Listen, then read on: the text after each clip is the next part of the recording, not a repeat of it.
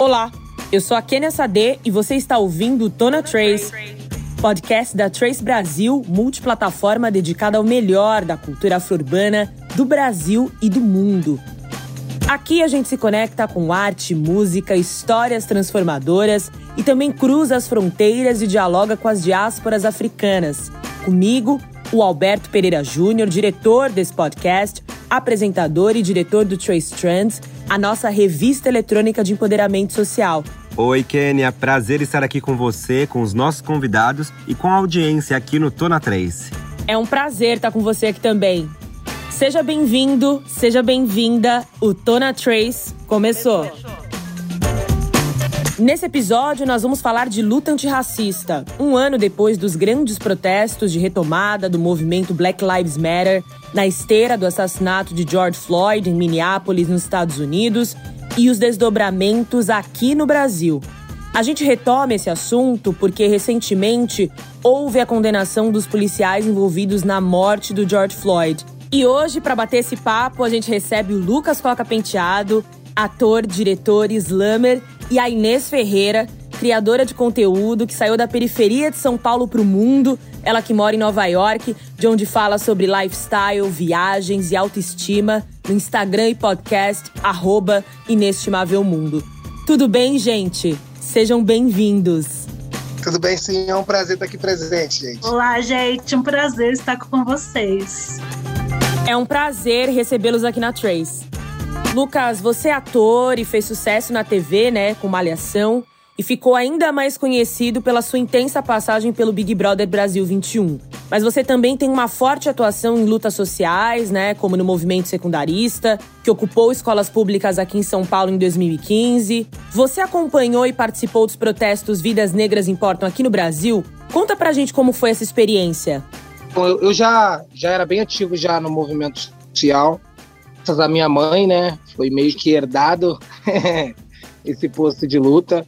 É, minha mãe sempre fez parte de, de movimentos sociais e empoderamento da mulher, então ela estava junto ali na luta da Lei Maria da Penha, junto, ela era diretora da FMP e da CMB, né, na época.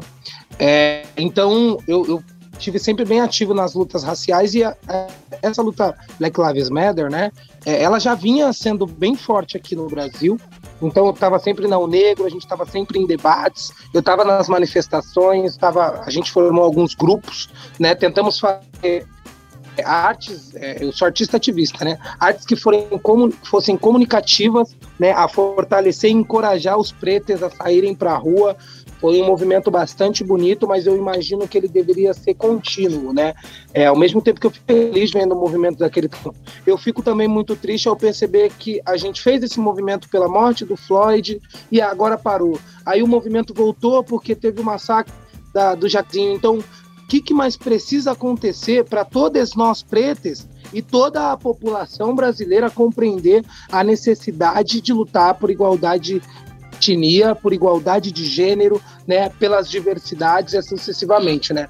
É pante perceber que algumas pessoas ainda acreditam que ser a riaça, ainda acreditam que uma ditadura, ainda acreditam que a violência ela seja mais importante do que o acolhimento, a compreensão, a empatia, principalmente a compreensão sobre essas diversidades que nós temos no nosso país.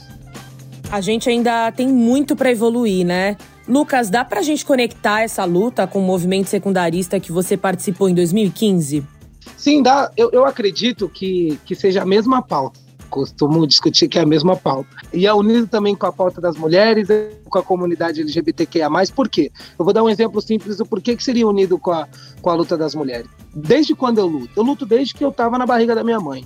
É a luta da mãe preta por uma incubadora, é a luta da mãe preta por todos aqueles exames que uma mãe preta tem que fazer, né, para que seu filho nasça com segurança, entrar um hospital público onde ela possa parir esse filho. Depois disso, essa mãe luta para colocar esse filho numa creche que hoje existe, mas antes não existia quando eu nasci. Aí depois disso, ela ainda vai atrás de uma faculdade, né? Ela vai atrás de fazer um trabalho e a creche ela não deixa em período integral. Então ela ainda gasta um dinheiro para alguém cuidar do filho. Então, desde quando eu luto? Eu luto desde quando eu não tinha, não sabia nem que eu estava lutando, porque minha mãe estava lutando por mim. saca? Então eu acredito que seja a mesma conexão, porque depois, quando eu comecei a correr, entre aspas, com as minhas próprias pernas, né, eu comecei a lutar pelo Grêmio Estudantil, pela a luta da academia, e a minha mãe, ela já estava no CONAI, e o CONAI é onde nós criamos o plano educacional, saca? Então, tipo, é você ter a noção que, tipo, a minha mãe lutando, antes de eu perceber que eu tinha que lutar, ela estava lutando pelo meu ensino, saca? Então eu percebo que uma luta tá junto da outra saca? Que é a mesma pauta, que são as mesmas reivindicações, que é o mesmo problema, a mesma engrenagem errada que nós temos no sistema brasileiro. É isso. Inês, você acompanhou aí de Nova York a onda dos protestos antirracistas. Como foi em 2020 e como você sente que é isso agora, um ano depois? É diferente da narrativa do Lu. Eu não vejo uma família de ativismo, assim, de, de uma forma coletiva, a gente faz nosso ativismo mesmo, que é sobreviver. então eu venho de periferia, vendendo no, no tre nos trens de São Paulo. Então, me mudar para cá foi um contraste muito grande a princípio e um choque muito grande. E no Brasil, é, eu via, eu e outras pessoas, a gente tinha muito com espelho. Estados Unidos, Nova York e tudo mais aqui a gente entende que é um processo totalmente diferente. Às vezes não é nem justo a comparação, porque o ponto de partida aqui é totalmente diferente do, do, do que aconteceu no Brasil. Aqui, depois do, aqui durante os protestos, eu já vi uma diferença muito grande aqui, porque as reivindicações que estavam acontecendo eram um pouco diferentes das reivindicações dos anos 60 aqui. As pautas que a gente está no Brasil discutindo olha, por N motivo, por que é uma conquista conseguir debater esses assuntos, aqui já foi discutido nos anos 60. Eu não vi tanta hipocrisia de algumas pessoas, eu vi realmente uma coerência de posicionamento. E as casas aqui, gente, decoraram com Black Lives Matter, tipo, desenho de criança. A criança, o que ela entendeu de tudo isso, ela escrevia, ela desenhava e colocava isso. Então você vê que é um assunto família mesmo, sabe? Não é um assunto de coletivo que é só de um indivíduo aí, na família toda está se posicionando. E lembrar que isso aconteceu durante a pandemia. Então a pandemia estava mais intensa do que agora, porque é, nos Estados Unidos já começaram as vacinações. Então estava todo mundo em casa, estava todo mundo assistindo isso. Então, isso motivou as pessoas a, a analisarem e falarem: poxa, não tem outros entretenimentos, né? Não tem mais viagem mais ir para Disney, agora é, é, a gente aqui refletindo. Então, acho que por isso. E outra, né? Aconteceu num período que estava calor aqui nos Estados Unidos, não estava nevando. isso também faz diferença, porque se tivessem nevando, eu acho que também teria sido uma. uma talvez não teria tido tantas pessoas assim na, na, na rua. Então, esse é, é o que eu sinto de modo geral, assim. Será que um ano depois a gente vai seguir evoluindo nos resultados das ações e lutas antirracistas, vocês não sentem que de alguma forma a gente sempre avança, mas atinge um limite, retrocede nessa luta? Gera uma onda de indignação nas redes sociais, até manifestações nas ruas, uh, mas de alguma maneira o racismo estrutural, enfim, todas as opressões, eh, elas acabam se repetindo. De George Floyd para cá, outros casos seguiram. Tivemos troca de governo nos Estados Unidos, algumas medidas e condenações, mas como vocês acham que a luta vai evoluir? Então, é, eu, eu queria começar essa resposta aí da sua pergunta. Você falou, depois de Floyd morreram mais pessoas. Pois é, na música do Racionais diz: a cada 23 minutos um negro morre violentamente em São Paulo. E quantos minutos se passaram após a morte do, do George, né? O que, que acontece, na minha opinião? É muito difícil você trazer esse, esse tema para as pessoas, principalmente aqui no nosso país, porque o nosso país ele é muito carente de cidadania. Como assim cidadania? É a aula que, na minha opinião, falta dentro da academia, saca? As pessoas não compreendem como que elas podem mudar o seu próprio país. Elas não sabem o que faz um vereador, elas não sabem o que faz um prefeito, elas não sabem até onde vai o seu direito, acaba a unidade policial, né? E assim sucessivamente. Ou seja, as pessoas não sabem que a única forma de mudar tais questões seria legislatoriamente, constitucionalmente, certo? Então seria no, no maior dos polos, né? Seria lá no, nos nossos representantes, saca? Então é na hora do voto que se muda esse tipo de questão. Mas como mudar esse tipo de questão? A compreensão da população da importância de cada voto faria a diferença. Mas a gente é desprovido de políticas públicas em todos os poderes que nós temos saca? As pessoas não pensam sobre políticas afirmativas, elas não aceitam projetos de políticas afirmativas. Elas não param para pensar sobre a periferia, elas não param para pensar sobre o povo preto, elas não param para pensar sobre as necessidades de gênero, elas não, elas não param em momento nenhum. O importante é o financeiro. Então todo mundo para um pouquinho para pensar economia. A economia do país ela só rende se o direito do cidadão está sendo visto, se o direito do cidadão está sendo garantido. Pode ter certeza que num país onde o direito do cidadão está em primeiro lugar, a economia está alta. Esse, esse é o padrão econômico para um país evoluir, tá ligado? Então, o que, que as pessoas precisam fazer para que não, não seja sempre assim? Porque na periferia não acontece só morte. A gente é artista, a gente é empresário, a gente é produtor, é só tem revolucionário, porque só sendo revolucionário para conseguir sobreviver a, a, esse tema, saca? Mas a única coisa que sai sobre a gente nas grandes mídias é, é a violência saca? Porque é só o que é fomentado para acontecer dentro da periferia. No momento que a gente souber o poder que nós temos, nós chegarmos na urna, nós votarmos certo, tá ligado? No momento que conseguimos colocar os representantes das nossas necessidades lá, aí a gente consegue fazer essa mudança de dentro para fora. Saca? A partir de leis, a partir de projetos é, governamentais, a partir de fomentos e assim sucessivamente. Aqui eu percebo que uma das grandes questões que a gente tem no, no, Brasil é a organização. Quando você fala de cidadania, que é a gente não saber nossa história também. Então é tanta emaranhado, assim, é tanta coisa. E quando eu que estou aqui nos Estados Unidos, eu vejo que a organização dos Estados Unidos, cada estado tem sua legislação também. E eu consigo ver algumas coisas que mudaram, e uma delas, te dar o exemplo, é que é a descriminalização da maconha saiu aqui em Nova York. Isso é uma, algo que afeta diretamente a comunidade preta e tem a ver com encarceramento em massa. Então, isso veio com, como consequência disso, de George Floyd, do Black Lives Matter, e de pressionar a política para que tenham ações afirmativas que diminuam o impacto desses números ruins para a comunidade preta. E pensando na dimensão da arte, como é que você, Lucas e Inês incluem essas questões no trabalho de vocês? Para ser sincero, que é a verdade mesmo, é triste a beça. Eu queria falar de amor. Eu queria falar de amor, eu queria falar de praia, eu queria falar de doce, eu queria falar de comida, eu adoro comida.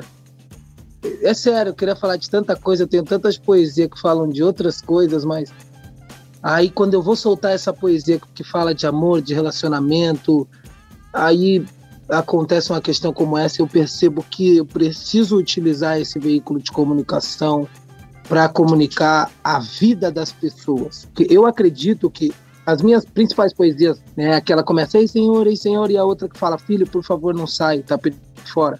Essas duas poesias, elas diferem a periculosidade de morar num lugar onde existe guerra.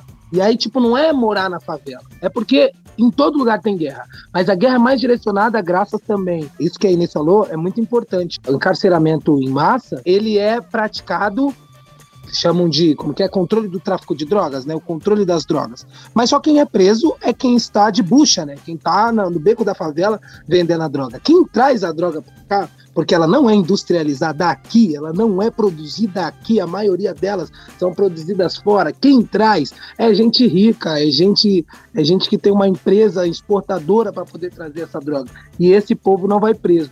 Então, você que está no meio desse fogo cruzado, no meio dessa guerra, souber ter 20 anos, é sorte. É, não sei, Deus escolheu você e todas essas pessoas que iam sobreviver, porque eu sou o único de nove amigos que está vivo. E eu não moro no, no, na Rocinha, eu não moro no Alemão, eu sou nascido criado na Bela Vista. Aliás, os meus oito amigos morreram recentemente. Foi agora, oito não, vai, seis amigos faleceram agora na pandemia certo? Um pouquinho antes de entrar no BBB. Então, é, é tipo, ter a percepção de que eu sou obrigado a contar esses fatos para que a vida e outras vidas não sejam tiradas dessa forma. E é até uma poesia que eu falo na, na UJS, que eu falo é, sair pra rua, não usa touca. Se a polícia te parar, levanta a mão ligeiro. Parece exagero, mas é questão de sobrevivência. Tá ligado? Aí, tipo, porque, infelizmente, a gente tem medo de andar na rua. Tem gente que fala, ah, eu não tenho medo. Não, se você não tem medo, você não entendeu o país que você mora. Porque eu tenho. Tenho muito aí na rua de madrugada. Eu tenho medo de andar na mesma calçada que a pessoa que está com medo que eu mesma calçada que ela, porque se passar uma viatura, essa pessoa vai ficar tentando roubar ela, saca? Eu tenho medo de ir no mercado quando segurança está me, me seguindo, porque eu vi o que acontece quando segurança cisma com a tua cara, tá ligado? Então, é, enfim, antes era só ele me perseguir, hoje eu, o segurança vem me grudar, vem me agredir, saca? Então é, é triste eu ter que contar sobre esse medo e a coragem que nós temos que ter além desse medo para passar o dia a dia que a gente passa, saca? Mas ao mesmo tempo eu também acho que essa poesia é uma liberdade. A gente é tão silenciado, a todo momento nós somos silenciados. E a gente nunca pode falar, o que a gente fala é sempre vitimismo, ou a gente não falou direito, ou a gente tinha que estudar melhor para falar sobre o assunto. É sempre uma cobrança muito grande quando a gente é artista ou quando a gente é só, simplesmente ativista. a gente tem que ser o melhor dos melhores, senão a gente não consegue resolver nada. E aí, mas ao mesmo tempo é uma liberdade, porque eu consigo desabafar, eu, Lucas, eu percebo que várias outras pessoas se sentem representadas e sentem também, se sentem desabafando junto com essa poesia. Então, ao mesmo tempo que ela é um pedido de socorro, ela é um sentimento de liberdade. Lucas, se você quiser falar de amor junto comigo, tá? O Alberto tem meu telefone, eu estou disponível para ouvir sobre amor, tá bom? Primeiro, a mudança que a gente teve no audiovisual. Eu acho que isso é muito falar, né? A gente teve aí a Beyoncé como uma maior ganhadora de Grammys da história toda. Eu acho que tem muita coisa acontecendo, mas eu, eu porque, assim, é muito complicado, porque ao mesmo tempo que, por exemplo, a gente está é, usando é, uma estética para falar de relações de amor, relações de, de, superficiais, entre muitas aspas, mas ao mesmo tempo é um ato de resistência. Então eu entendo a gente falar de assuntos que são urgentes, assuntos emergentes, mas a gente não pode perder de linha que o amor é o maior ato político de todos, inclusive o amor próprio. Então, isso é uma, uma, uma, questão. Uma outra questão da, da mudança aqui de, de audiovisual é que a gente teve um primeiro bilionário preto aí, que é o Terry Perry, que é maravilhoso, é incrível. Ele faz diversas obras de comédia, mais sério e tal. Então, eu acho que Brasil copia coisas dos Estados Unidos, eles podem copiar também o que acontece quando nós pretos temos acesso ao capital e quando, quando nós pretos temos acesso aos meios de produção, inclusive o audiovisual. Então, acho que isso é importante para que tenha mais espaços como a Trace e que tenha outros espaços também onde as pessoas possam expressar as artes, porque aí a gente não fica sobrecarregado entendeu? A gente consegue várias pluralidades falando de vários assuntos ao mesmo tempo. Não fica um, um, preto único porque ele atingiu aquele lugar e ele fica na obrigatoriedade de levar tudo nas costas dele, né? Acho que a gente não precisa ser Jesus Cristo, né? A gente pode espalhar isso daí. Ai, você é maravilhosa. Você é a senhora maravilhosa. Eu só queria falar isso, entendeu? Ai! Como diria um amigo meu, ai, Brasil! Você também, eu sou sua fã. Mas então, voltando pro podcast. Inês, foi muito interessante, né, que você trouxe na sua fala anterior o papel do protagonismo que as redes sociais na luta antirracista tiveram, né? O quanto as redes foram fundamentais para espalhar a mensagem e fazer com que o mundo se indignasse. É, Inês, você é muito ativa nas suas redes, né? Você postou bastante sobre esse assunto. Você acha que ele ainda repercute até hoje? Olha, boa pergunta, viu, Kênia? Eu sou produtora de conteúdo e eu faço parte do coletivo de mulheres que também produzem conteúdos, mulheres pretas. E a gente sente uma sobrecarga muito grande depois disso. Um monte de gente perguntando, ah, mas imagina você acordar um dia, você receber 500 mensagens perguntando se é preto ou se é negro, que se fala. Eu achei que fosse algum, algum hacker. Eu, sabe, eu acordei assim, um dia como qualquer outro, e meu celular um monte de mensagem. Falei, gente, será que vazou algum wood? Que está acontecendo aqui? E aí foi aquela campanha que viu do, do, do Blackout Tuesday. E aí um monte de gente começou a colocar o quadro preto e tal. E aí, perguntando, aí, e aí parece que nesse momento foram que as pessoas descobriram que tinha racismo no Brasil. Porque pessoas que nunca falou comigo sobre esse assunto e, e houve racionais igual o Lucas e houve, acho que nunca tinha é, entendido a letra da música. Nossa, a cada 23 minutos, numa licença poética, realmente está acontecendo aquilo. E aí um monte de gente sobrecarregando nós com perguntas que, sabe, tipo, foi assustador a princípio. Por exemplo, a Amazon, que é onde eu trabalho também, além de produtora de conteúdo, eu sou shopper na, na Amazon, trabalho na parte alimentícia. A própria Amazon deixou o site todo preto deles e no LinkedIn tava lá com programas pra, de, de tratação.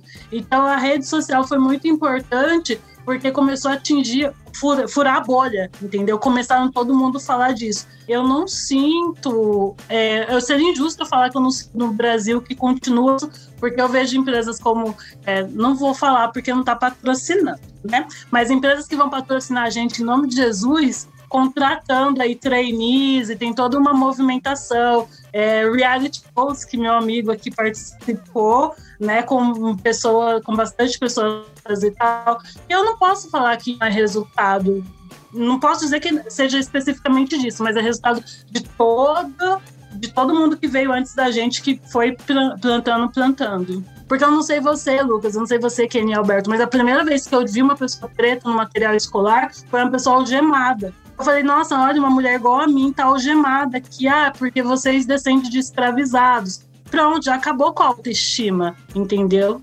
Não é só o povo preto no Brasil. É o povo preto, tá ligado? São os indígenas que construíram esse país junto com o povo preto, saca? Então, tipo, eu tenho, eu tenho a, a percepção de que quando esse tema é colocado academicamente, ainda assim ele é colocado desqualificado, saca? Ele é colocado como se não tivesse a necessidade de estar tá lá, sabe? Estamos cumprindo o que pediram pra gente ter, mas não é bem assim, ou eles detupam a história, tipo, não coloca o quanto foi difícil pra. pra por que, que Dandara é lembrada? Primeiro passo. Por que, que Zumbi é. Por que, que Tereza de Bem foi lembrada? E assim sucessivamente. Não coloca isso, saca? Não temos essa história. E se temos, não temos da forma certa. Tem lá quem tem na pergunta da apostila, a gente tem até hoje, a primeira vez que eu vi sobre zumbi, eu estava no primeiro ano, e estava na apostila do primeiro ano, quem foi zumbi dos Palmares? Mas era só uma pergunta para o aluno responder. Galera, e quem respondeu? Um escravo? Estava certa a resposta. Ah, peraí, mano. Pela... Ai, eu fiquei indignado. Falei, peraí, cara, não, não, não. O Negrão foi um pensador tá ligado? Injustamente escravizado, tratado como um animal evolucionário, abolicionista. Qualquer uma dessas, dessas respostas fazia sentido, mas escravo não faz sentido. Então, até dentro da academia, quando a gente puxa esses temas aqui, a gente puxa erroneamente.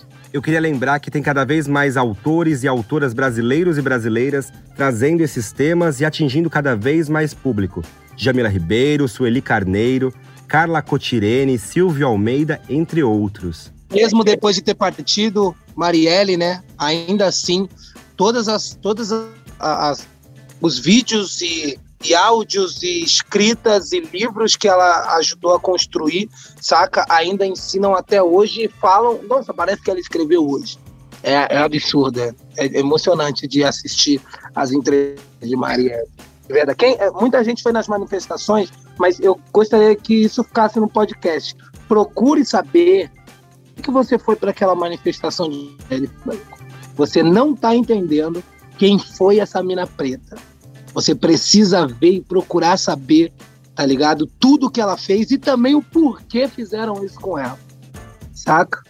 Porque o porquê fizeram isso com ela é porque ela estava muito grande segundo o sistema. Ela estava chegando muito longe segundo o sistema. E no momento que vocês verem o, o, o que ela alcançou, o que ela viu, o que ela contou, vocês estão tão grandes quanto ela estava, tá ligado? E não dá para matar todo mundo.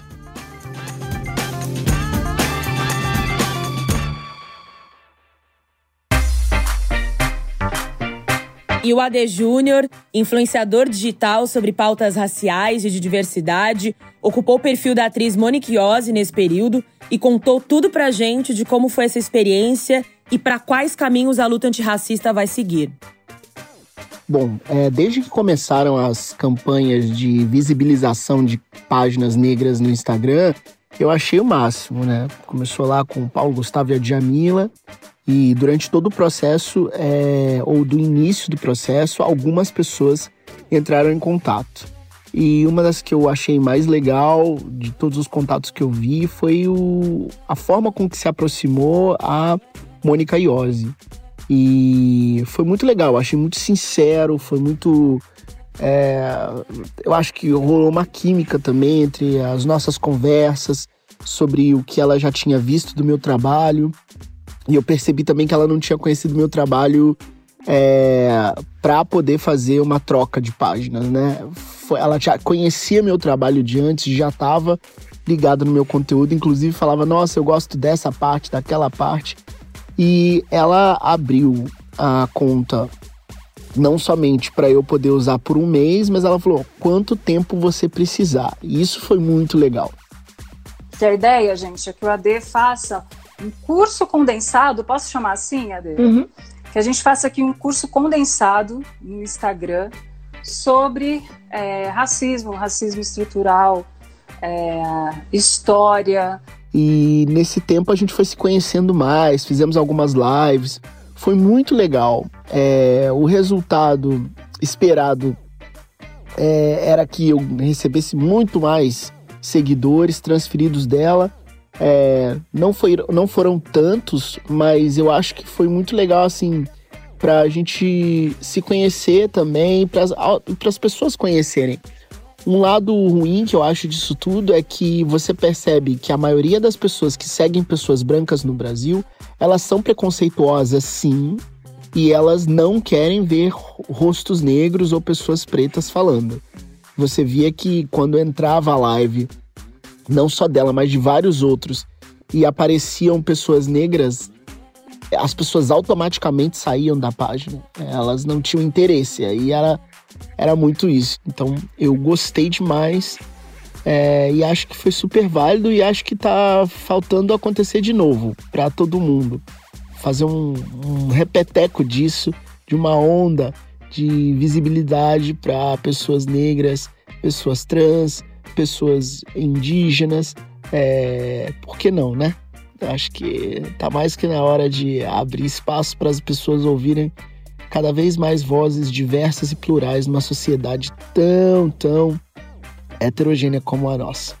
E esse foi o depoimento do AD Júnior, influenciador digital e parte do time aqui da Trace Brasil. Lucas, muito obrigada pela sua presença. Você é sempre muito bem-vindo aqui no Tona Trace, viu? Olha, é um prazer, o prazer pode ter certeza que é todo meu. Né? Tem um rei que é da época ali de Agamenon, né? depois que eles é, conquistam uma cidade, ele desabafa um pouco, né? Muito amigo de Aquiles, ele diz assim: se forem falar de mim, digam que eu vivi na época de Aquiles. Se forem falar de Lu, que diga que eu estava do lado de Alberto Pereira Júnior, do lado de Quênia, do lado de Inês, do lado de Lazinho, do lado de Thaís Araújo, porque eu me sinto na Liga da Justiça Preta. De verdade, família. Uma honra estar aqui presente, de coração. E vamos à luta. É só lutando que a gente conquista. É muito bom saber que eu não tô sozinho. Prazer nosso, viu, Lucas? Grande abraço.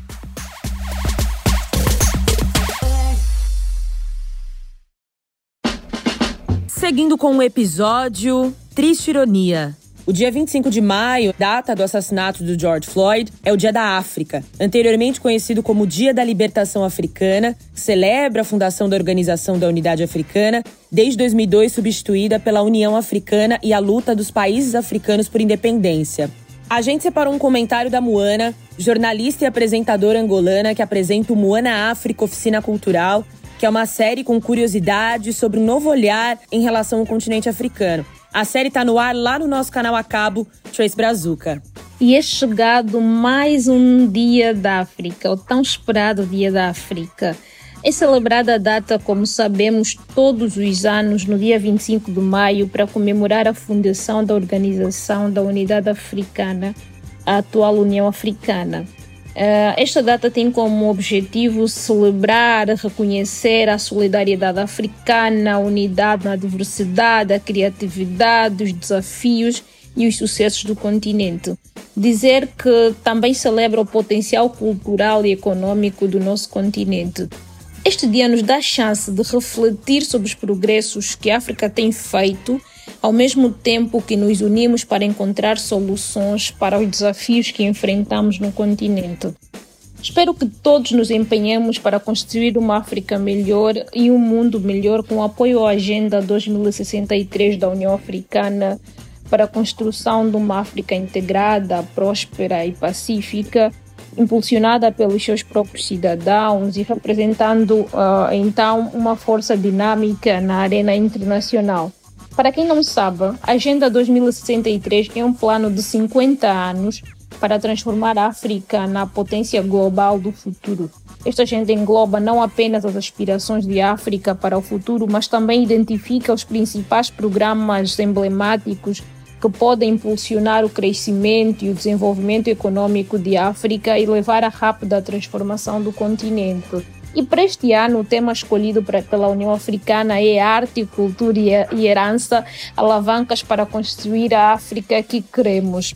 Portanto, o Dia da África é uma oportunidade que nos reconecta e nos compromete novamente no apoio a todas as intervenções dos governos para desenvolver a África unida e um mundo melhor.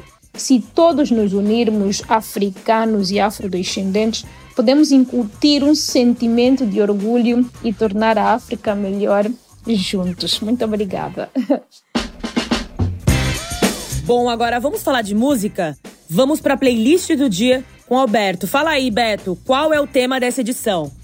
Kênia, na playlist do dia eu trago músicas que também têm essa força, têm inspiração para lutas antirracistas.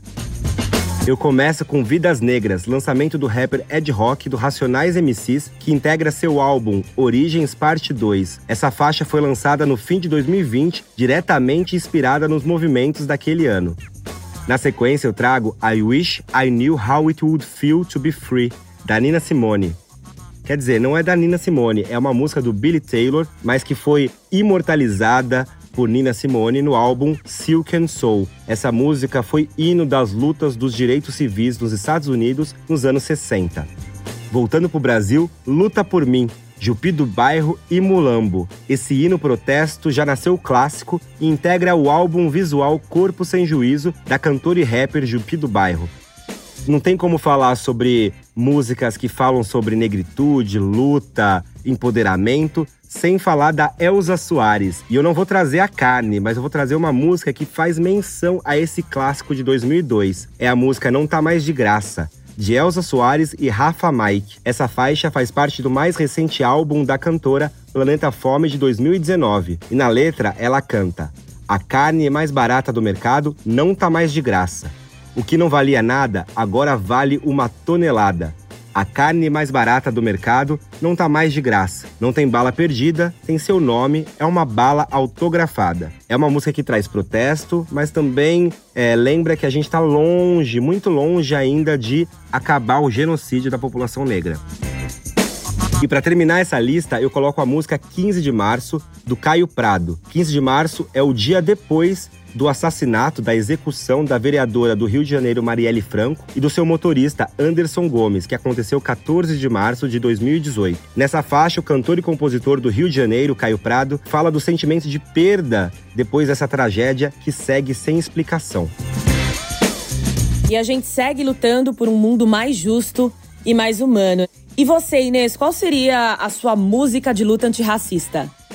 Olha, é bem contemporânea, seria Dona de Mim da Isa, porque eu tive a oportunidade de conhecê-la aqui em Nova York e é uma música gostosa que fala de autoestima, que fala de, de autoconhecimento. Então, eu acho que, como eu falei aqui, né, para seguir a coisa do amor como ato político, eu acho que o amor próprio, você dono de si mesmo, eu acho que é uma revolução.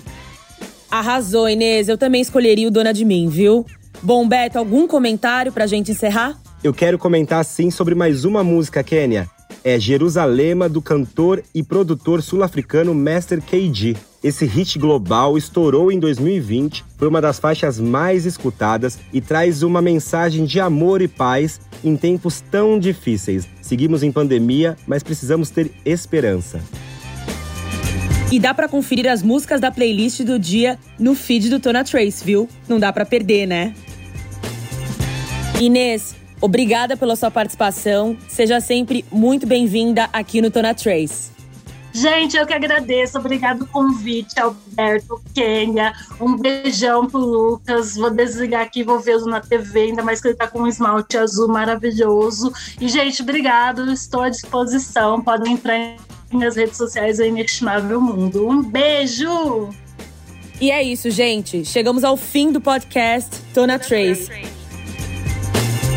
Sigam a gente nas redes sociais, arroba Trace Brasil no Instagram e no Facebook e Twitter Trace Underline Brasil. Toda quinta-feira tem episódio novo do Tona Trace na sua plataforma de áudio preferida. Não deixe de seguir o podcast no Spotify ou na Amazon, de assinar na Apple Podcasts ou de se inscrever no Google Podcasts ou no Castbox, ou de favoritar na Deezer. Assim você recebe uma notificação sempre que um novo episódio estiver disponível. Eu sou a Kenia Sade. Esse podcast tem direção e roteiro do Alberto Pereira Júnior, em colaboração minha e do AD Júnior.